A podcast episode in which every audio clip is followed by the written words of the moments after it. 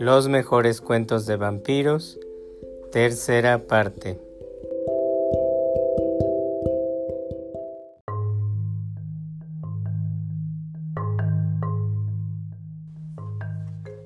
Hola, ¿qué tal amigos y amigas de Ciudad de Lectores? Tengo a bien compartir en esta tercera parte un primer cuento que es de mi autoría y lo he titulado El Rey Murciélago. El segundo cuento es de Rubén Darío y se titula Tanatopia. Continuamos.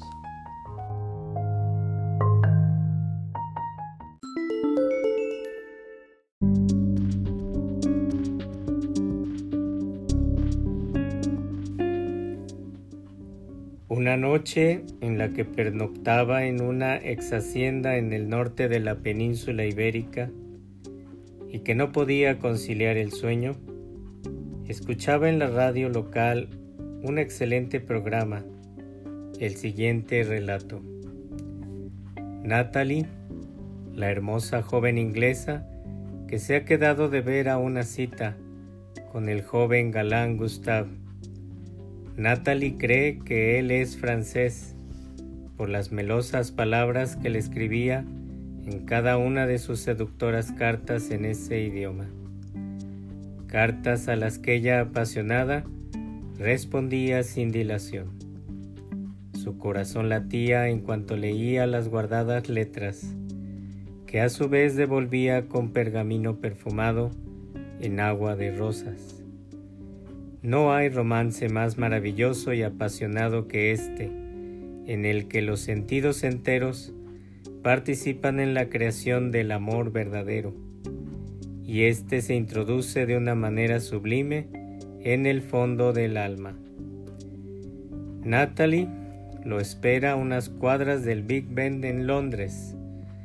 Tienen que dar las doce en punto para que llegue Gustav mientras él contempla su rostro de viejo y su cabellera canosa en el espejo de su alcoba real, en Transilvania, Rumania. Mira con pasión al gran reloj y lo asusta al saber que en pocos minutos su vejez se trocará en juventud elegante y fascinante. Natalie escucha las campanadas del Big Ben. Su corazón late y siente la sangre de su bello cuerpo fluir con extraña pasión.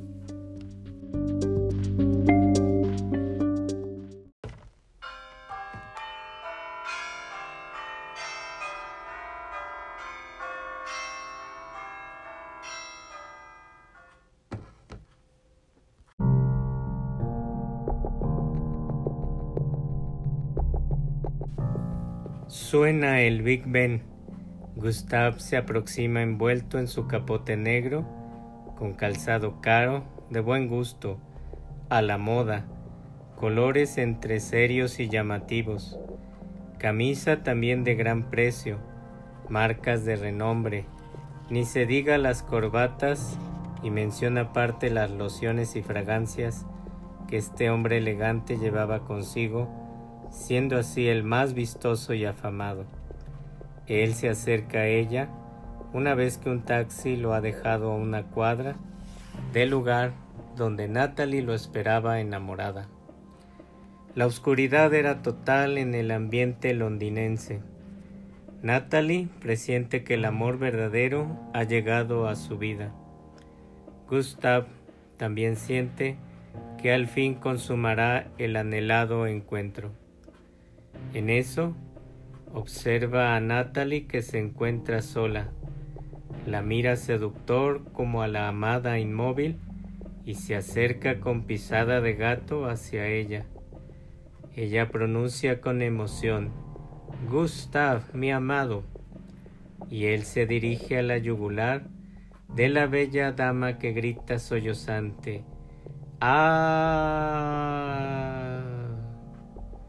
Gustav la cubre con su capote negro y volando de una manera fenomenal, se la lleva a su castillo en Transilvania.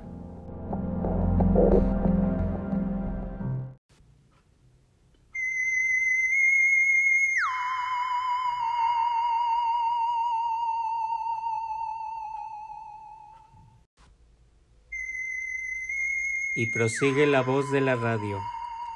Esta historia se ha venido repitiendo en innumerables ocasiones en Inglaterra y Escocia, en ciudades como Londres, Glasgow y Edimburgo, en Irlanda, Dublín y también en Belfast, en Ámsterdam, en Bruselas, en Copenhague, en Berlín y Frankfurt.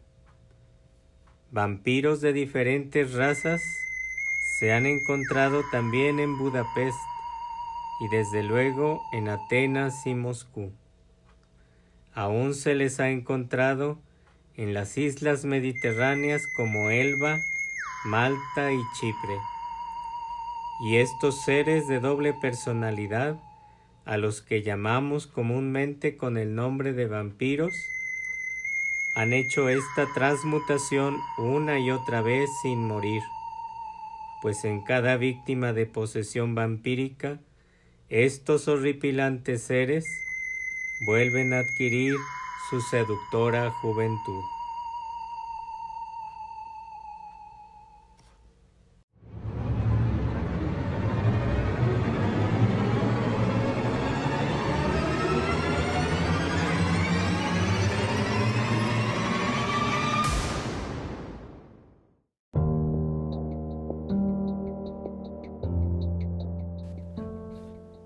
Tanatopia, autor Rubén Darío.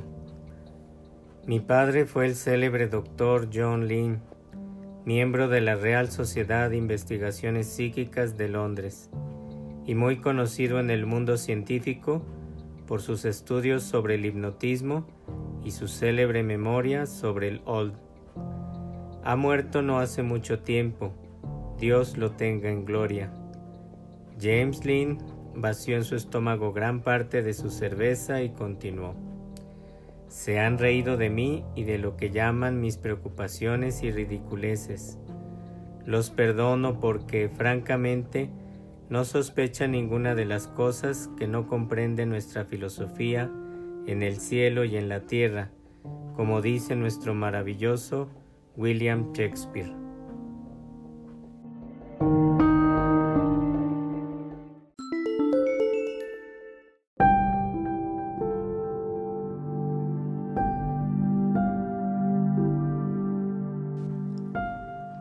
Saben que he sufrido mucho, que sufro mucho, aún las más amargas torturas a causa de sus risas.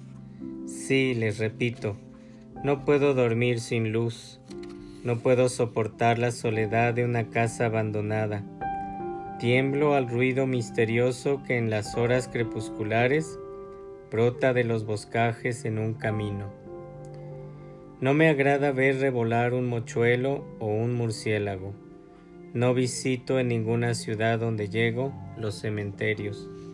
Me martirizan las conversaciones sobre asuntos macabros y cuando las tengo, mis ojos aguardan para cerrarse al amor del sueño, que la luz aparezca.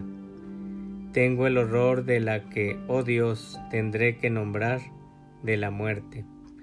Jamás me harían permanecer en una casa donde hubiese un cadáver, así fuese el de mi más amado amigo. Miren, esa palabra es la más fatídica de las que existen en cualquier idioma, cadáver.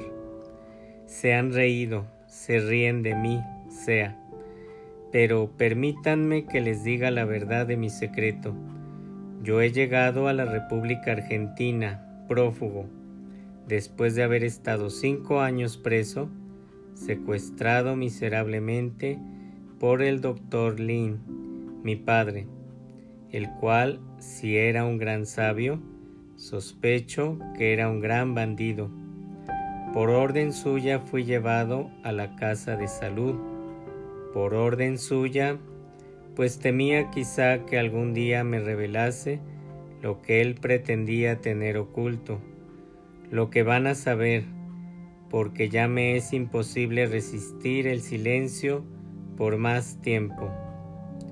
Les advierto que no estoy borracho, no he sido loco.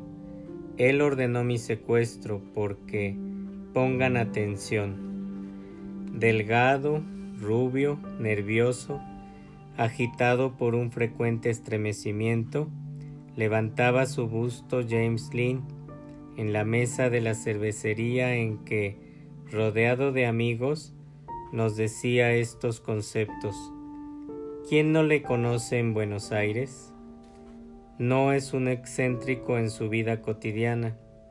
De cuando en cuando suele tener esos raros arranques.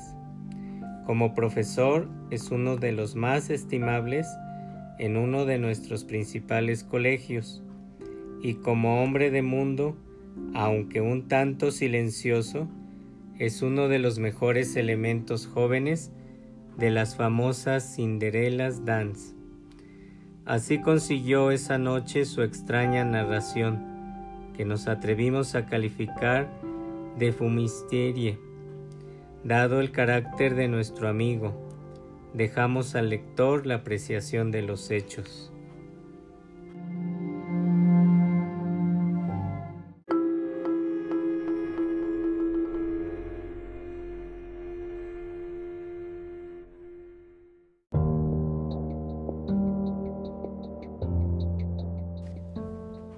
Desde muy joven perdí a mi madre y fue enviado por orden paternal a un colegio de Oxford. Mi padre, que nunca se manifestó cariñoso para conmigo, me iba a visitar de Londres una vez al año al establecimiento de educación en donde yo crecía, solitario en mi espíritu, sin afectos, sin halagos. Allí aprendí a ser triste. Físicamente era el retrato de mi madre, según me han dicho, y supongo que por esto el doctor procuraba mirarme lo menos que podía. No les diré más sobre esto, son ideas que me vienen.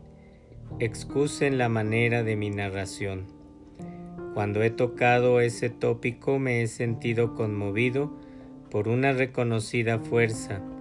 Procuren comprenderme, digo, pues, que vivía yo solitario en mi espíritu, aprendiendo tristeza en aquel colegio de muros negros, que veo aún en mi imaginación en noches de luna. Oh, cómo aprendí entonces a ser triste. Veo aún por una ventana de mi cuarto, bañados de una pálida y maleficiosa luz lunar, los álamos, los cipreses. ¿Por qué había cipreses en el colegio? Y a lo largo del parque viejos términos carcomidos, leprosos de tiempo en donde solían posar las lechuzas que criaba el abominable septuagenario y encorvado rector. ¿Para qué criaba lechuzas el rector? Y oigo, en lo más silencioso de la noche, el vuelo de los animales nocturnos y los crujidos de las mesas y una medianoche, les juro una voz, James, oh voz, al cumplir los 20 años se me anunció un día la visita de mi padre. Me alegré a pesar de que instintivamente sentía repulsión por él. Me alegré porque necesitaba en aquellos momentos desahogarme con alguien, aunque fuese él. Llegó más amable que otras veces, y aunque no me miraba frente a frente, su voz sonaba grave con cierta amabilidad para conmigo. Yo le manifesté que deseaba por fin volver a Londres, que había concluido mis estudios, que si permanecía más tiempo en aquella casa, me moriría de tristeza. Su voz resonó grave al decir,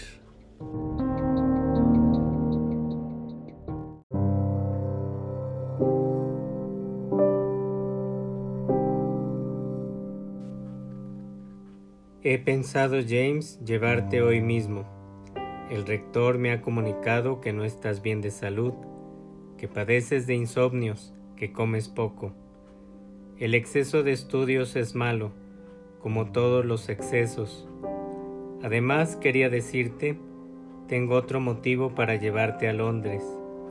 Mi edad necesitaba un apoyo y lo he buscado. Tienes una madrastra a quien he de presentarte y que desea ardientemente conocerte. Hoy mismo vendrás pues conmigo. Una madrastra. Y de pronto se me vino a la memoria mi dulce y blanca y rubia madrecita, que de niño me amó tanto, me mimó tanto, abandonada casi por mi padre, que se pasaba noches y días en su horrible laboratorio, mientras aquella pobre y delicada flor se consumía. Una madrastra. Iría yo, pues, a soportar la tiranía de la nueva esposa del doctor Lin. Quizá una espantable y cruel sabionda o una bruja. Perdonen las palabras, a veces no sé ciertamente lo que digo, o quizá lo sé demasiado. No contesté una sola palabra a mi padre y, conforme con su disposición, tomamos el tren que nos condujo a nuestra mansión de Londres. Desde que llegamos, desde que penetré por la gran puerta antigua, a la que seguía una escalera oscura que daba al piso principal, me sorprendí desagradablemente. No había en casa uno solo de los antiguos sirvientes, cuatro o cinco viejos enclenques con grandes libreas flojas y negras, se inclinaban a nuestro paso con genuflexiones tardas, mudos. Penetramos al gran salón. Todo estaba cambiado. Los muebles de antes estaban sustituidos por otros de un gusto seco y frío. Tan solamente quedaba en el fondo del salón un gran retrato de mi madre, obra de Dante Gabriel Rossetti, cubierto de un largo velo de crespón. Mi padre me condujo a mis habitaciones, que no quedaban lejos de su laboratorio. Me dio las buenas tardes. Por una inexplicable cortesía le pregunté por mi madrastra me contestó despaciosamente, recalcando las sílabas con una voz entre cariñosa y temerosa que entonces yo no comprendí. La verás luego, que la has de ver es seguro, James, mi hijito James. Adiós. Te digo que la verás luego.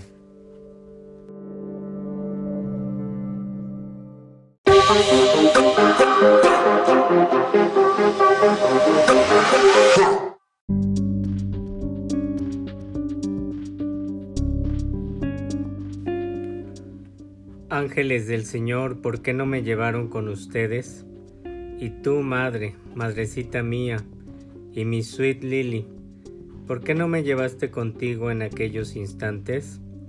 Hubiera preferido ser tragado por un abismo, o pulverizado por una roca, o reducido a cenizas por la llama de un relámpago. Fue esa misma noche, sí, con una extraña fatiga de cuerpo y de espíritu, me había echado en el lecho, vestido con el mismo traje de viaje.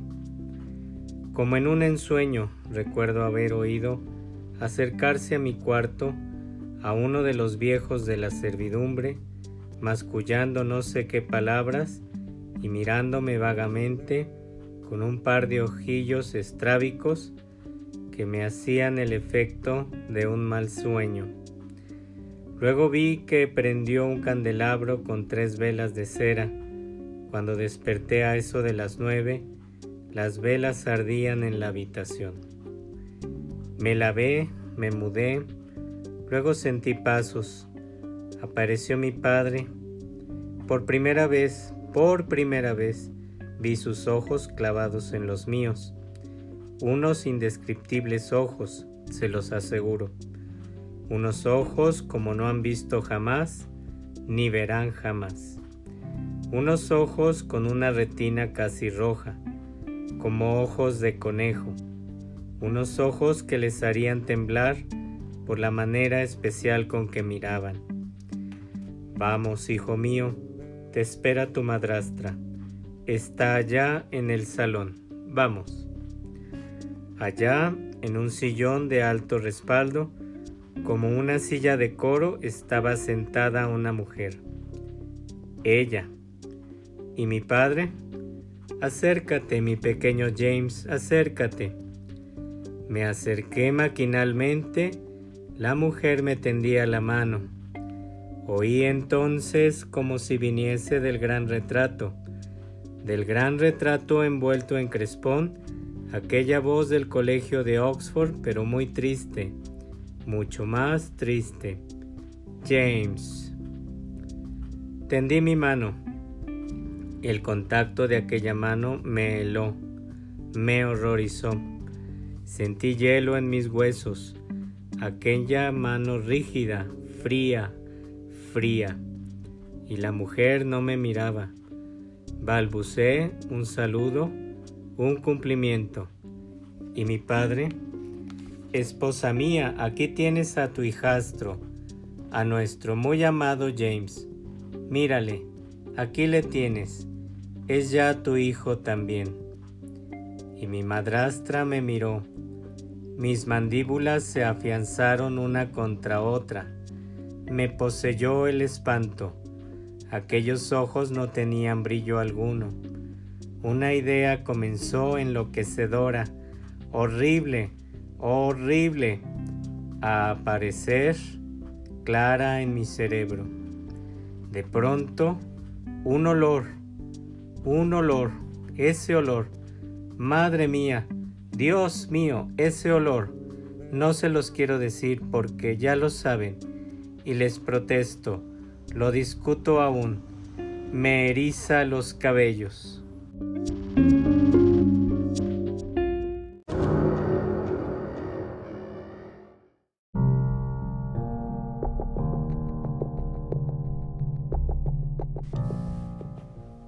Y luego brotó de aquellos labios blancos, de aquella mujer pálida, pálida, pálida, una voz, una voz como si saliese de un cántaro gemebundo o de un subterráneo.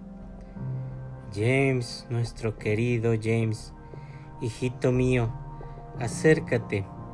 Quiero darte un beso en la frente, otro beso en los ojos, otro beso en la boca. Madre, socorro, ángeles de Dios, socorro. Potestades celestes todas, socorro. Quiero partir de aquí pronto, que me saquen de aquí. Oí la voz de mi padre Cálmate, James, cálmate, hijo mío. Silencio, hijo mío. No, grité más alto, ya en lucha con los viejos de la servidumbre.